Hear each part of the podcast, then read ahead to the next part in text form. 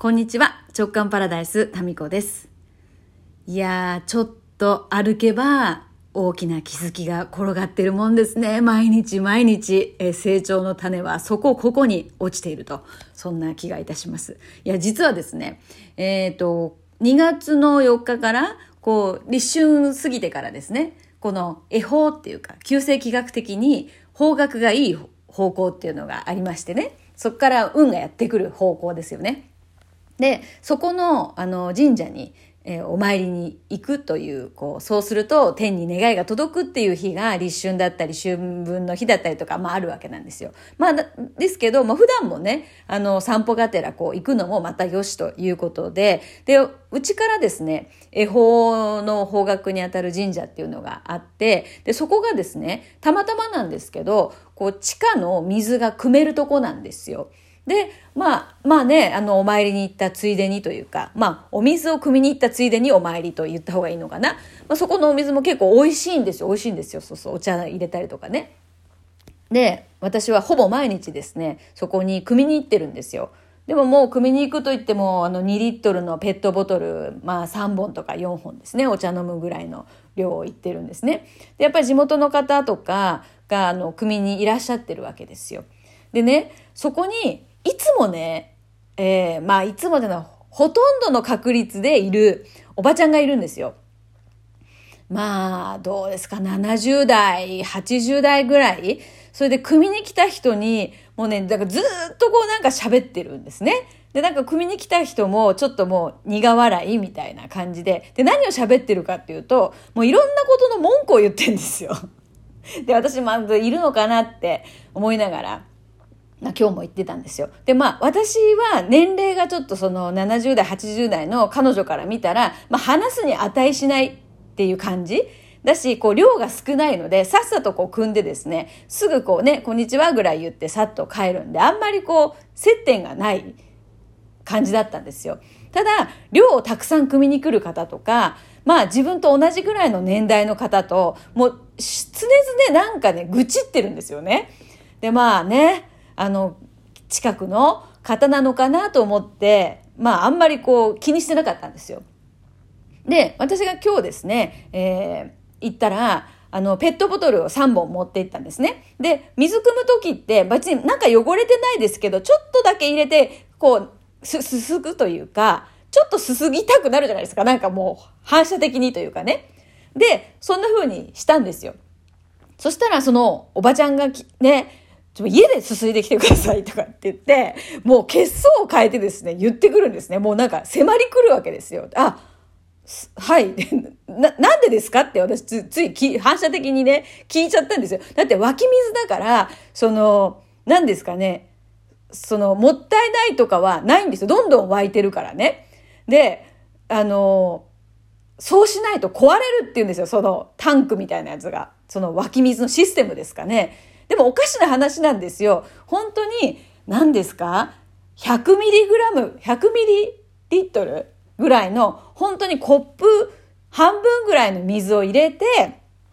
すすいで、で、それから入れる。だけど、そのおばちゃん的には、もったいないって思うだと思うんですよね、きっと。で、どんどん湧いてるのに。それでまあ、あ、で、こ、こ、これはしないんじゃないですかって私もちょっと言っちゃったんですよね。そしたら、いや、もうそんな人は組に来たらダメだみたいな感じですんごい怒られちゃって、で、私もなんかカチンと来てですね、黙ってね、はい、そうですかって言えばいいのに、いや、そんなことぐらいで神様って怒らないと思いますよって、神様が怒らないのになんでおばちゃんが怒るんですかって言っちゃったんですよね。言わなきゃいいのにね。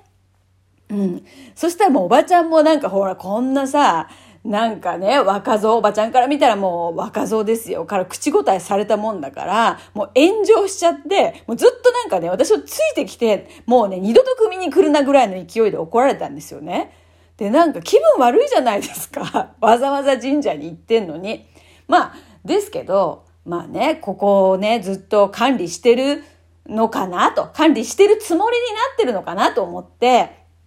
まあなんか嫌な感じだわと思いながら、こう、まあ、お参りしてですね、帰ろうとしたんですね。そしたら、そのお参りしようとした時に、今結構ほら、神社とかのその本殿で手を合わせる時って、なんか順番に、なんとなくほら、昔はさ、こう、同時に横並びでさ、知らない人がお参りするっていう図式もね、そういう光景も、それが普通だったけど、なんかコロナ以降、並ぶみたいな、そんな感じになんとなくなりましたよね。うん。で、そこの神社もそんなに人が多くないんだけど、こう参拝する時には前の人が終わってからみたいな、なんかそういう感じだったんですよ。でも今日私がこう参拝してる時に、横に、うんと、その、やんや言うおばちゃんと多分同世代ぐらいの、うん、方が来て、いいですかって言って私の横に来たんです。あ、もちろんどうぞって言って、で、二人でこう手を合わせるみたいな感じになったんですね。で、で、その後、私が水を持って駐車場まで行こうとした時に、その、まあ、一緒にいいですかって言った、その、まあ、上品な感じの女性がですよ。まあ、私に嫌な思いされましたねっておっしゃったんですよね。で、私もなんかそのやりとりを多分彼女は聞いてて、でなんかなんか恥ず恥ずかしいみたいな、ちょっとね、いや、なんかそんな向きになってね、こうわざわざこう、あの、言い返すとかちょっと恥ずかしいじゃないですか。もう、なんか同じ土俵に乗った自分は恥ずかしいなって思ったんですけど、なんか、その嫌な思いされましたねっていう一言にめっちゃなんか、そうなんですよって なんていうの？わざわざさ、なんか神社に来てるのに、ありがたい水を汲みに来てるのに、なんか文句言われながら汲むのってなんかもう縁起悪いですよねみたいな、なんかその言葉にならない言葉がですね、こう来て、なんかめっちゃ泣きそうになったんですよ。なんか嫌な思いされますよね、されましたよねっていう言葉に。で、まあ、泣きはしませんけど、泣きそうになるぐらいなんか、なあ、そうなんですよって思いになったんですね。で、その後その方が、まあ、なんか、ね、正義をね、いつも振りか、振りかざして、あ、な、なんつったかな。あ、自分がね、自分のことが正義だと思いよんしゃんけん、もう仕方なかばい、みたいな。なんかそんな感じの言葉を優しく言って、で、まあ嫌な思いされましたねって言って、車に彼女も乗ってったんですよ。で、なんかね、まあ、確かにこの、まあ、こういうことって地元のほら、ね、なんか温泉地とかでもよくあるじゃないですか。お湯が熱いって言って水出したらさ、もう薄めるなとかって言われて、温度で口論になるみたいなね。なんかそういう場面ってよくある光景だと思うんですけど、なんか、いや、その嫌な思いされましたねっていうその一言で、なんか救われたなっていうか、なんか、その、確かに嫌な思いじゃないですか。ほんとなんか、湧き出てる水なのに、そのちょっとすすいだぐらいで、めっちゃ、なんていうの、噛みつく、なんか私叩かれるんじゃないかなって思うぐらいの勢いだったんですよ。で、なんか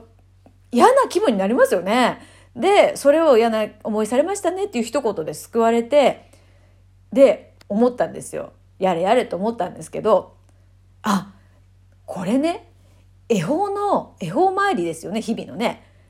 で、の出来事っていうことは、ここにね、これこそが、だから、開運なんですよ。この中にヒントがあるんですよね。で、私は、はってそれで気づいたんですよ。